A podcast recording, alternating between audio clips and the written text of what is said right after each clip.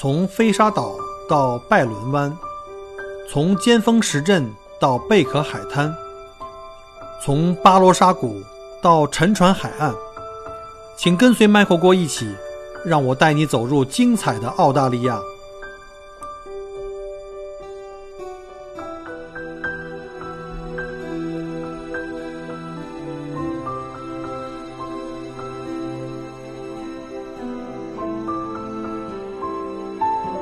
各位听友，大家好，欢迎再次收听麦克国聊澳洲啊。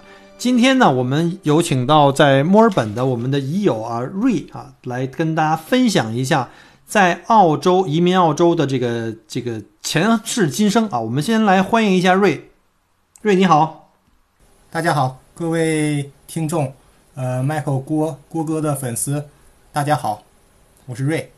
啊，能不能那个我们在节目开始的时候先跟大家介绍一下你是谁？你原来是在呃，在中国的时候，你从什么地方来？你在出生在什么地方？也许在听友里面有很多是你的老乡啊、同乡，甚至是同学。嗯，好啊，那个我是呃，我祖籍是山东的，我父母都是山东人。然后呢，我是在黑龙江长大的，呃呃，上的大学是在大连。嗯，毕业之后呢，去北京，就是九九年去的北京，然后落户，嗯，然后在北京又读过 MBA，嗯哼，呃，之后是呃创业，再就是移民这边来了。你这人生也是跳的比较厉害啊！你祖籍是山东，但是我听你的口音啊，我不知道听众们有没有听出来哈？听出来你的口音是黑龙江口音，对。对，因为我在那儿长大的嘛。其实，如果要是在北京待的多，假如都是朋友都是北京的，然后的话呢，他们能听到，哎，你是黑龙江或者你东北的。然后呢，我要是说去到东北呢，他们说，哎，你怎么一口北京腔？那你在小学和初中都是在，因为建立你的语言的最基本的那几年，都是小学都是初中都是在黑龙江是吧？我到大学。都是在黑龙江之后去的大连嘛？哦，其实也是东北嘛，大连也是，但大连的口音就比较有意思啊。大连话特别应该是东北话里的一个完全一支完全不同的一个对一个分支出来的。那你对完全是海洋语系。对对对，那你咱俩都算半个老乡啊。我原来在哈尔滨读大学，你你当时在哈尔滨哪个区啊？在哪个区读的？没有没有，我是我是黑龙江，我没在省会，我是在那个双鸭山地区的。然后下面的一个呃县吧，是这样的啊。双鸭山也不太远。对，咱们的确是挺有缘分的。我觉得跟郭哥讲，你是在哈尔滨上的这个著名大学嘛，然后著名大学，然后我我我是黑龙江人，然后这个落户我又是很早就去北京了。其实我很很多年没有回东北了，老家。嗯，基本上第二故乡是北京吧？是啊，那咱俩基本上弄不好，在不管在黑龙江还是在北京，没准儿曾经在某条街上擦肩而过哈，但是没无缘相见。是是，最后跑这么老远，跑到墨尔墨尔本来见面，是是有可能。啊，那那你那个当时我能了解一下，你当时你在大呃学在大连学什么专业吗？我学机电一体化的，就是机械电子工程。学过一些机械的东西，然后也学过很多电子的东西，自动化、自控的。啊，那咱俩专业又是一模一样啊！你学肯定是学的是模电呀、数电呀。不会吧？真的啊？我是学电气自动化。呃，机电一体化应该是在我们毕业之后开始，机械跟电力就开始把电气跟机械就对对对，呃。其实咱们可以自豪的讲，那时候这个专业是当年最火的那个阶段，哈。呃，对，你们算是弄潮儿吧？我们那时候还没，就是在我们之后才开始机电一体化的。咱俩有一个时差，我估计我可能比你大了个五六岁。我是七零的嘛。对对对，你七七几？我是七零的，我是九我我是九零年，九零年到九四年在哈尔滨读大学。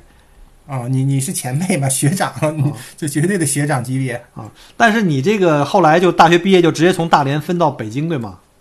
对对对。那方便不方便讲一下你在北京的这个工作呀、创业的这个经历？呃，我是到北京先到一个国企落的户，在那里做了半年，然后就跑出来了。先在一个这个私企吧，然后也是干自控，主要是做什么呢？是做那个呃燃气。燃气集团下面的外包公司吧，那做的挺大的。我给他做那个流量控制。当时北京我不知道，你南郊北郊，那时候都这么叫。其实北郊现在是在哪儿？就在亚运村那面。那时候很荒凉啊。是。然后我去给他到那个大燃气罐下面去采集数据、控制阀门等等的，然后做那个远程控制。嗯。之后的话就是北京那时候，呃，留学比较热嘛，我就是。呃，从那个单位就辞职，然后自己想出国学了一段时间的这个托福和 GRE。那是什么年代啊？是两千年前后吗？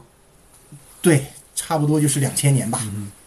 很火的，那时候新东方还是在小小小巷子里开班的。没错，没错。然后俞敏洪天天给我们讲故事，那些什么。大名鼎鼎，甚甚至说都不知大名鼎鼎的人的几波了，什么王小平啊，什么就反正那几大金刚，包括之后的胡敏，包括后来当过新东方教育集团的那个总裁，后来又去创建什么什么，我都忘了他什么名字了。那当时都是老师，或者说我们随时可以见的。俞敏洪经常给我们开个会，找个大阶梯教室讲他的那个爱情故事，怎么去不安分。怎么追女朋友？嗯，这是可好玩了，可能讲了那些人，包括新东方那时候的老师也都是特别能讲，风格跟大学不一样嘛，就是反正是也是挺挺挺叫什么，挺新颖的吧？我觉得你刚才讲了一个词儿叫不安分，其实我觉得呢，我看了一下你之前啊，从这个什么走地山东啊，然后东北读书啊，大连读大学，后来跑到北京，又是呃，在这个。北京没待多长时间就开始下海到私企啊！其实你在你的，我觉得你你的在你个人的 DNA 里面也有这个不安分的这个因素。呃，对呀，包括你想移民嘛，更是不安分了嘛，嗯。那为什么没有？就是后来为什么跑到了澳洲？为什么没有坚持去美国呀，或者是去加拿大这样的呢？呃，其实是这样的，呃，先说不安分这个吧。我觉得我现在是比以前安分多了，是因为。经过这几年创业的这个叫啥魔力 也好什么，以前还真是不安分，嗯，就没有安分过，是挺能折腾的，就从来没有想着说安于现状，总觉得会，嗯，有更高的呃什么山峰要等着攀登那感觉。然后的话呢，我当时考 GRE 托福嘛，就是也包括都申请学校了，就是考的其实还可以啊，当年来讲也。也有包括当年的朋友，那时候朋友到现在还联系。嗯主要是没有太坚持是一方面，这是感觉自己是一个比较大的失误，其实一直也在检讨。第二是什么呢？就是说当年赶上九幺幺了，的确是基本上拒签率百分之九十以上吧。嗯就是没去，没去美国。嗯。美国当时都申请学校了，都申请的专业就是 Double E。OK。我不知道你你清楚吗？就是那个这个是咱们的专业呀，电子工程。那后来这个美国这个方向，你本来是想去美国读书，那时候还年轻嘛，通过读书想，然后想留下来是吧？对，也没有人打奖学金，那时候就觉得美国真的很牛嘛。然后就是包括那时候新东方把那个 GRE 炒得特别热嘛，美国留学什么，相当在北京你应该也知道，那是相当有影响力的。对，那时候基本上二十五岁以下年轻人兜兜里都有揣着一本那个托福或 GRE 的辅导书。对对对，我那红宝书。俞敏洪亲自签名的，我最近找了好多次没找着，我一直很心痛。那那本书天天背十个小时，有时候厉害厉害。那然后呢？然后就去企业上班了呗。先先上嘛，上，然后那时候是去的，就是那时候我就是开始做接触存储行业，真的是非常早，我是全国最早做存储的一波人之一。然后呢，数据存储嘛，就集中存储。这个，嗯，如果要是 IT 行业的人，一定对它不会陌生。服务器领域的、硬件领域的，甚至安全领域的和集成领域的都不会陌生。这是相当朝阳或是牛过的一个阶段的一个行业。然后呢，呃，也是不安分，还是不安分，干着呢，在那个上着，就是感觉自己学了这么多，还要不要再去学？然后看学什么呢？自己再去考研吗？感觉不太现实。后来看自结合自己的经历和什么啊，你说 MBA 不也挺火，的？那个那个时间开始火火起来了。呃，对我我说这这老赶热门，然后那个看到那个 MBA 考的那些内容啊，哎，我觉得挺简单的。所以尤其什么英语啊、逻辑，我当年在那 GRE 里不都学了嘛？然后唯其唯一就有那个数学什么之类的，呃，可能再减减。政治什么也不太用考嘛，呃，就是反正就是复习了半年也没脱产，就考了。考了个 MBA，又去上 MBA，然后之后呢，MBA 之后是又到一个企业，然后做做做到反正中高层吧，然后那个又自己下来琢磨干。我干这个创业的时候啊，哎呀，其实呃，零八年、跟今年有的一拼的年头。我知道，啊，那时候没有人看好，没有人劝我说：“哦，我不想干了，没劲呐、然后呢，但是我我别人劝我说你不行，就是现在环境太差了，但是我还是毅然。因为那个时候经济危机，很多的行业受到了直接的冲击。嗯，对对，就是那样的。然后我在那个时候选择的去创业嘛，啊，那你这是顶风办案啊！当时你有没有家呀？我就想知道，如果你可能一个人，当时有有那就那就更更不容易了。你还有这个生活负担，对吧？回家以后还有老婆孩子，有对对，哎呀，我创业时候很紧张。我记得我当时为了有一笔款项，缺钱啊，问了一个最好的哥们儿借了五万块钱，一个好哥们儿吧，就是借了五万块钱。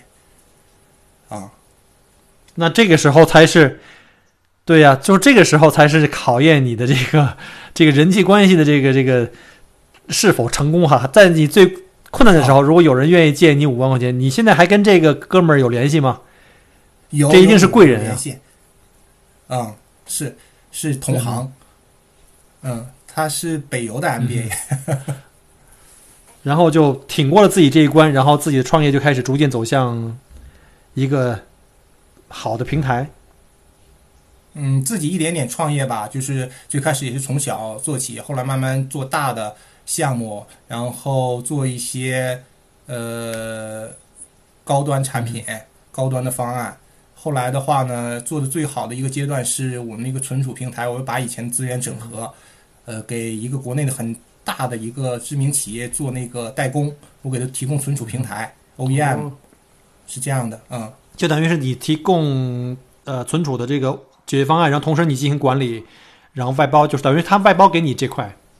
对对对然后 Sourcing 给我支持，然后除了软件是我们的，但其他的那种，呃，都是我们来给他弄的。了解。那看起来做的不错，就像在那几年，就是存储这块业务在全国各个领域，呃，像不管是政府、国企，还有什么银行各个机构都大量的在用。那你应该那个时候干的挺火的呀。嗯，竞争也激烈呀，厂家也特别多呀。是，反正在自己那个范围内吧，还是做了一些项目吧。呃，但是说特别火也谈不上，因为自己中国有最大的一个软肋，就是说他们有自己的研发嘛。就是我周围的合作的那些同行什么，他们自己搞研发，当年做的也都不是很成功，那个门槛太高了，就真正做自己产品太高了。还有那时候真的，我我我是找了有软件的公司，呃，就是想跟他们一块儿自己研发产品，也做过尝试，也由于种种原因吧，都没有实现起来。那个是那个产品的代码是在开源的一个国外的一个公司基础上发展起来的，嗯，是做其实挺领先的。那个我不知道这个就是集群性质的吧，有点是这种性质的，然后用用那个服务器架构来做，后来没有做起来。OK。但是你在我看来，因为因为怎么讲，其实创业我也在国内试过哈，真的是挺不容易的。在某些情况下，因为这个政策呀、各方面的原因、风险呀，然后但是无论如何，你只要是这公司活下来了，而且有一个比较健康的发展，在个人的这个不管成就感还是收入方面，都会比以前打工作的话就要好很多。可是，在这种时候，你又你又年轻，对吧？这个如日中天，为什么突然间就考虑到就要移民呢？就是就是，其实你已经考虑过移民，只不过当时美国没去成，对吧？那个时候其实不叫移民，那时候的想法其实就是要留学嘛。对，然后呢，其实是通过这个，就是那个有一个扎根有一个不管是叫什么西方梦、美国梦什么之类的，是吧？总有个梦是在那里已经埋下种子了吧？就是一直想说，呃，世界这么大，出去看一看，然后有这个想法，所以就是说，从来没有磨灭过说，呃，这个，呃，不管是出去啊，去哪个呃上学也好啊，或者移民也好，就没有断过这个想法过，可以这么讲啊。所以中间还搞过，先搞过加拿大的移民啊，您还考虑过加拿大？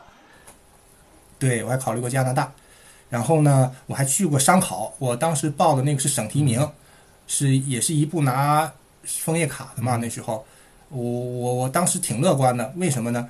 我那时候是 EOI 的成绩跟咱们现在 EOI 挺像，我是那个省的前三十名，第一批去商考的啊。然后呢？呃，接待到那边看各种情况啊什么的，我觉得也行。嗯，包括什么当地的那个就移民机构也沟通聊天，我感觉这事儿应该成了。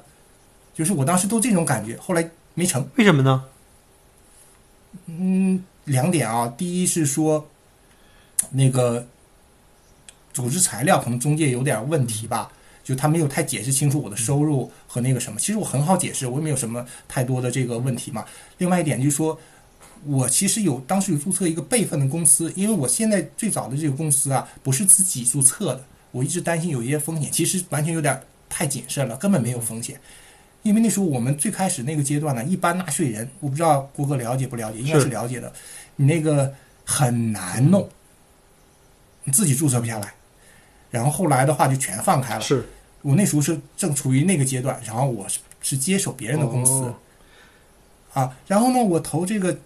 资料时候呢，他又没有体现我们那个公司，嗯，结果人家背调时候能查出来，说你隐瞒了事实，你还一公司，你说你这个注册资金怎么回事？这这这这，反正是反而还因为太过谨慎，变得变得很被动了。呃，对呀，没想到他他还会关注这个意思，你没如实申报吗？材料作假嘛，就这个意思嘛。啊，OK，，省提名后来就没过，也没往联邦里再去争取了。ok，就这样所以就等于就半路就放弃了。嗯，不能叫放弃，就叫被堵住了吧，就没有办法再去进行。那时候是几几年啊？一三一四吧。所以才开始这个澳大利亚开始变成了你眼前的一个一个新的机会。对，因为当时其实。嗯，眼界也比较狭窄嘛，一直想的都是北美。其实还有还有去澳大利亚、什么新西兰啊，呃，这些国家，我觉得从这个某种意义上讲，也不不见得叫差，就甚至还有一些优势嘛。所以后来又材料当时都做过了嘛，那个都是成套的，直接就说我再转投一个，然后换了家中介，然后转投，就是这样的。所以呢，就开始投这个澳洲的幺八八。那是什么时候提的？就是澳洲的这个幺八八。一一五年，应该是一五年吧？因为我一六年就批了嘛。那时候还不算很难，一五年的时候。对呀，那时候不难啊！我那材料他们一看，什么问题都没有，直接那中介高兴的不得了，他们省的做了很多材料呢，还直接就提了。所以有的时候，我觉得人生是蛮有意思，就是你根本不知道你的下一步转弯处会面临什么样的风景。对吧？只要你保持着一个探索呀、去求索的一个这个好奇心和这个动力，对吧？当从当初的美国没去，就是去读书、去留学，后来呢投加拿大，其实你当时的胜算也很大。但是反正我觉得有的时候人生有的时候对是命运，可能你跟澳洲还是有缘分吧。是是是，所以我就特别赞赏你这一段有哲理的感慨。所以呢就。一五年去申请澳洲当时的幺八八 A 对吧？嗯，因为我记得那时候幺六三已经没了，然后呢，你就一六年就下签了。那你在国内当时自创的这个生意应该都还不错，如日中天的。这你这么突然间这么一个大的转变，你会不会觉得有点可惜啊？呃，也也是肯定会受影响吧。我觉得这个，我但是我是尽量的。嗯，减少这种冲击，但是后来发现的话呢，其实也很难，因为说句实话，做这个，当时很就什么太傻太天真嘛，就觉得三十万的销售额，哎，我相信大家都这么想的。然后啊，对，结果来了发现不是那么回事儿。那你国内的生意现在还在做吗？还是给卖了？呃，已经就是呃处在收尾的一个大概的一个阶段了吧。因为本身其实这几年说句实话吧，这个发展来讲，这个 IT 这块儿已经不叫不像当年了，已经不是朝阳行业了，也是很难很难开展了。就是如果正常角度来讲，它已经市场很小了，已经被什么互联网啊、什么云啊、什么等等各类的其他的。方式都取代了，就以前我们最牛的那个领域的公司，也基本上都慢慢的都，要么被并购的被并购，要么死掉的死掉了啊。那也就是说，因为我因为我发现呢，就是在所有人在国内能够来移民澳洲，就投资移民的话，其实在国内都是小有成就，在某一个领域里面至少已经是，呃，在这个行业里面算个佼佼者吧。因为他毕竟的话得有一定的这个，呃，勇敢敢敢闯，然后另外一个的话也是有一定的这个积累。就不管在物质上，还有在经验上，那你如果放下了你在国内的这个我们叫竞争优势，突然间把自己归零来到澳洲，你这个心理上的转转换，我我我特别想了解一下，就是你有没有那种就是我要重新来过，从零开始？因为现在很多人，我们的听友里面也是哈，是是这个投资移民、新移民，就在这方面会相当相当的顾虑。嗯嗯。其实我是无知者无畏吧。其实当时没有想到会那么难。真正的难是什么时候发现难的？是真的难啊！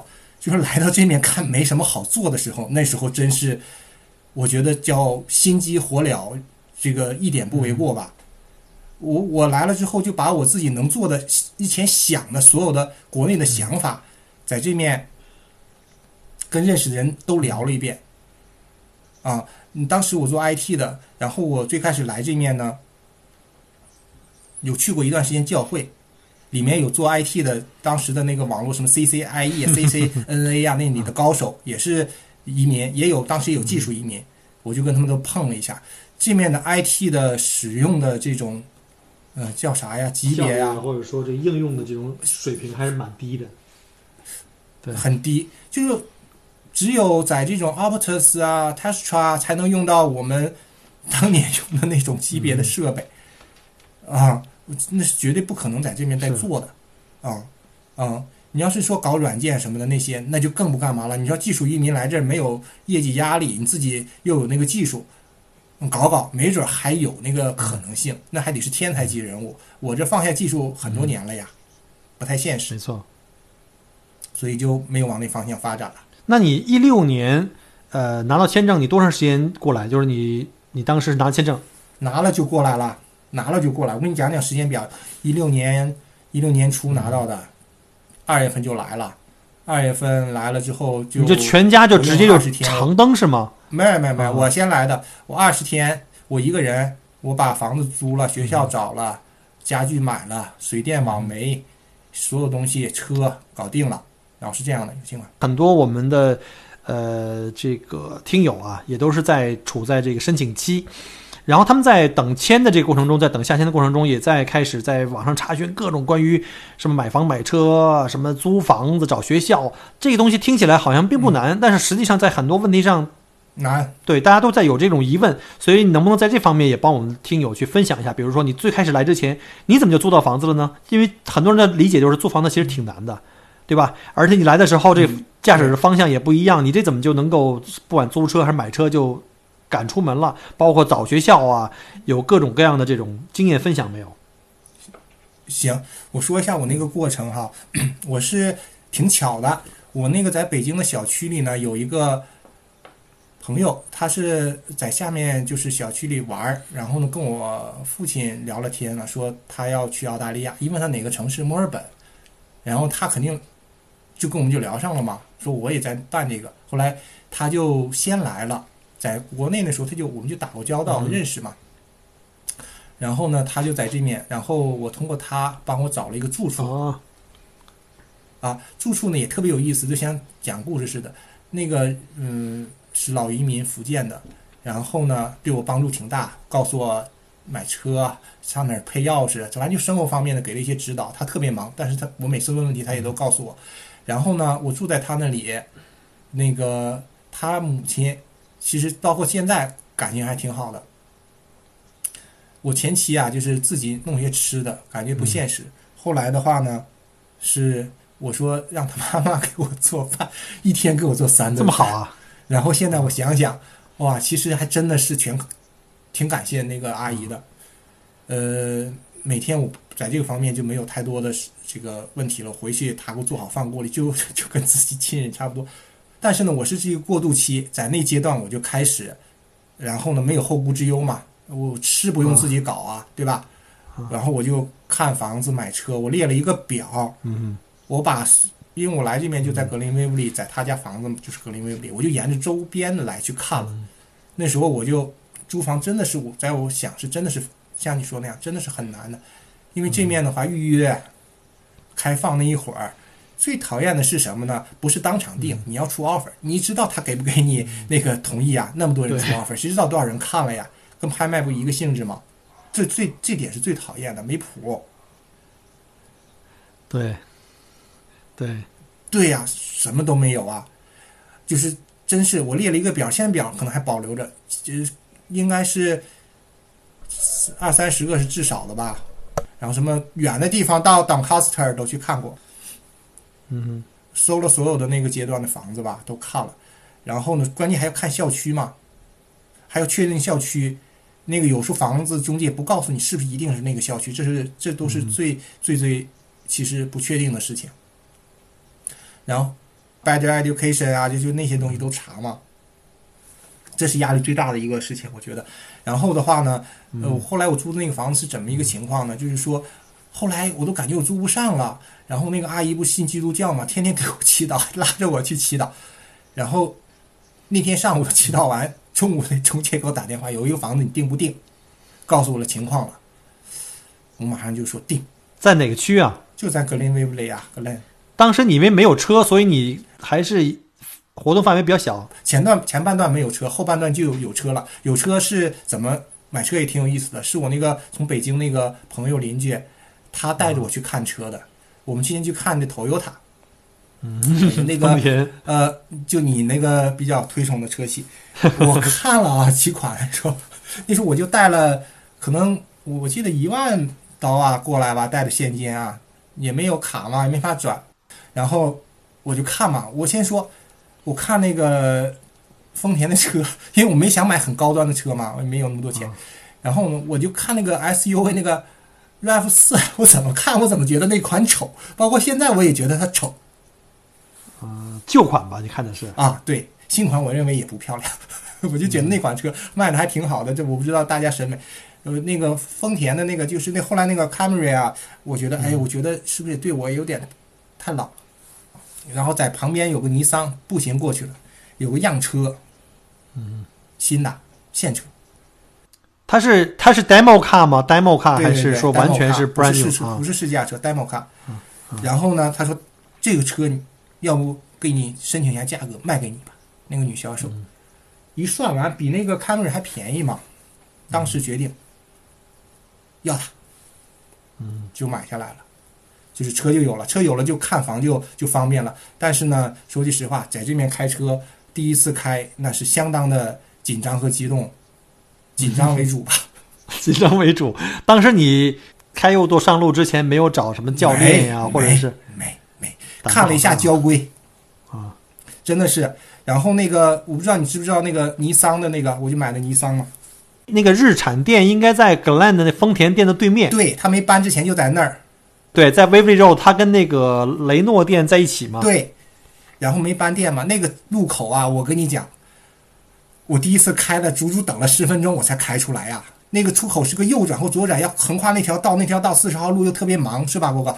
对。哎呦，我的天啊！那个那个女销售都都很担心，说你能开出去吗？她都不问我，她都她都不说别的，她说这个路口会很难开的，你一定要小心。她都事先就预知我了，告诉我了。后来有了车就可以可以去看房了啊！是不是开第一次把自己新车开回家以后，到了家了以后一身汗，哎呀，反正是差不多吧，反正脑袋可能是晕了，我觉得差不多。路也不熟啊，嗯，然后导航也是英文的，这也听不明白。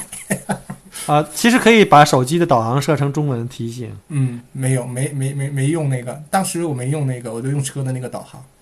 然后就顺利的买到了车，然后呢就活动半径就大了很多。我刚才听你说还跑到 Dunkaser 去看房，对，说明你那段时间可能天天在跑。是还走过两次高速，哎呀，走这面高速也是脑袋两个大呀啊！然后后来把车设成不走高速 啊，不走高速。啊，然后其实、嗯其实走高速也没关系，你可以设定成这个把这个不走收费路。啊，那收费不收费其实还到其次，就是在这面走高速，跟最开始不熟嘛，哪个口出什么的也经也是挺紧张的，就感觉跟国内开车感觉不一样嘛，完全挺紧张的。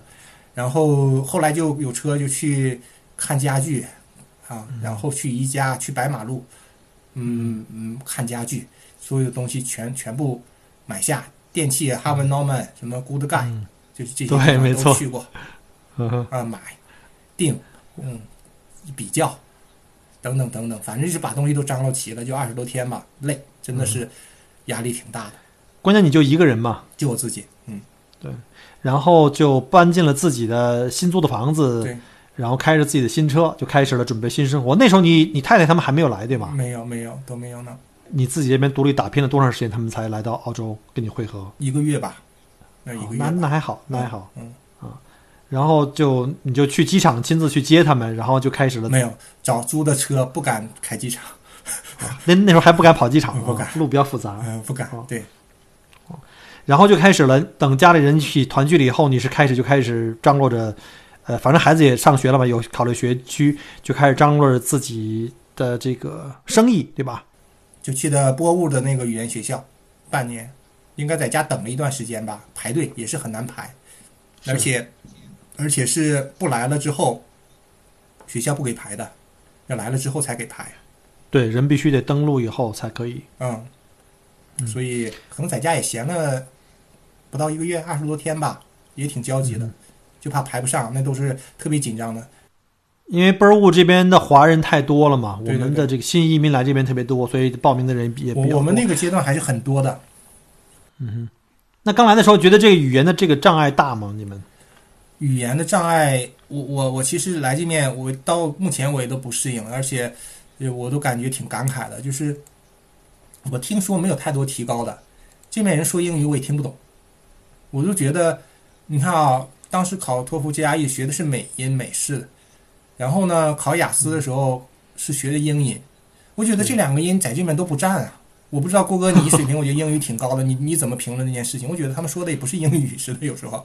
呃，其实澳式口音还是脱胎于英音的。嗯你看一下你，那因为你要是在市井跟他们聊天儿，每个人的教育程度不一样哈。嗯然后呢，我觉得还是看官方的这种广播类的语言，你听嗯不管是听 BBC 还是听 ABC，觉得他们在这方面，在就是这种官方广播类的这种语言，其实蛮接近的，跟美音还差别很大。他们跟英音是很近的，但是呢，毕竟两百年的一个历史嘛，澳洲慢慢慢慢就开始演化出来自己的特色的这种口音。对，嗯，但是如果你要听官方的那种，像什么受过高等教育啊，或者在电视台工作、电台工作，他们的口音呢，就是 ABC 跟 BBC 之间这个差异就非常小了。是。这种小到就是跟我们北京话跟上海话比的这种这种差异跟比的话，那那他们的差异是非常非常小的嗯。但是如果你在日常生活中来澳洲，尤其去那些偏远地区，那些我们叫红脖子吧，啊，那些人讲话的话，你可能就会觉得，就好像比如说一个北方人到了什么广东、广西这种，完全就可能就是吗？也是一样的，听着很费劲。对，啊，哎，反正我是觉得他们说的不是英语啊。刚开始是这样的，原来我都觉得，因为我在外企生呃工作啊二十多年嘛，对，我刚来，我当时的工作语言基本上都是英语，嗯，然后我觉得我来澳洲以后的英肯定没问题退化了，信心满满。对对，信心满满。结果来了以后发现，哇塞，我这二十多年怎么混过来的？怎么完完全没戏啊？他们说的我听不懂，我说的他们都也在帕登帕登啊，是吗？啊。所以我刚来的那前一两年，很多就是当时我开 Subway 嘛，很多我的客人进店嗯。比较熟了嘛，也问说 Michael，你原来是从美国、加拿大生活过来的吗？我说没有，嗯。我说因为我们的上学，包括我们考试都是用的是美音，包括语法嘛。啊，然后呢，他们是英式的这个就是这个语法，然后包括一些我们的说话的这个儿，北京人说儿化音嘛，其实美国人也是，我觉得更像美国美音更像是中国话里的北京话，啊，对吗？儿化音比较到卷舌，然后那些老澳的土澳的话就不一样啊，所以所以慢慢就好了。嗯，是，慢慢就好反正对我打击挺大的。我觉得，我这学了这么多年英语，基本上没啥用。那我觉得你怎么样来这边一年也应该没问题了吧？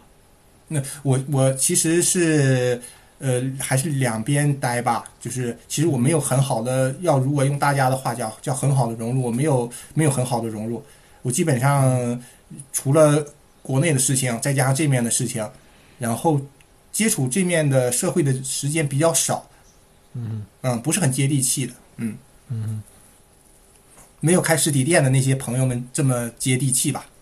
对，开实体店那那没那没办法，那是属于是生生给逼出来，每天都要。因为我在刚开始来，我开实体店，尤其是我们是做 consumer market，就是那个完完全做快餐店嘛。对那每天来的客人很多，人就是人也很混杂，口音各种各样的，对所以确实坦白讲，那个前半年对我的这个澳式口音的这个这个这个概念的建立呢，是起到了很大的一个作用。挺好的，我觉得那机会我都没有这个机会呀、你想想，我一直做线上嘛，对吧？嗯，有机会我给你安排安排。好啊，太太感谢了，我现在特别想找个什么社区之类的那种互助 互助的那种学奥奥语的，我我我去提高提高。我还想说，不行，到了什么快餐店、咖啡店呀、这种的话是最快的。是吧？最快的。对，每天中午一忙，晚上一忙，各种的人流都冲进来的时候，啊你会发现你重新开始学英语，就是尤其是这个日常沟通，啊，因为他们的跟你沟通肯定是日常打打招呼嘛。是是是，对，其实也很简单，每天你用的这些单词，我觉得。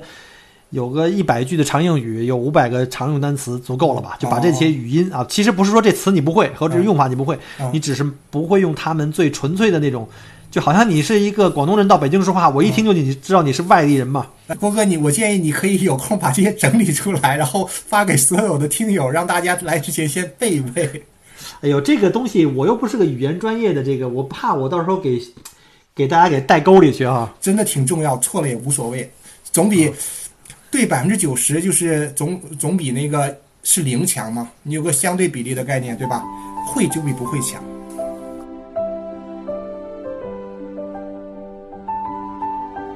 感谢您关注和支持我的节目。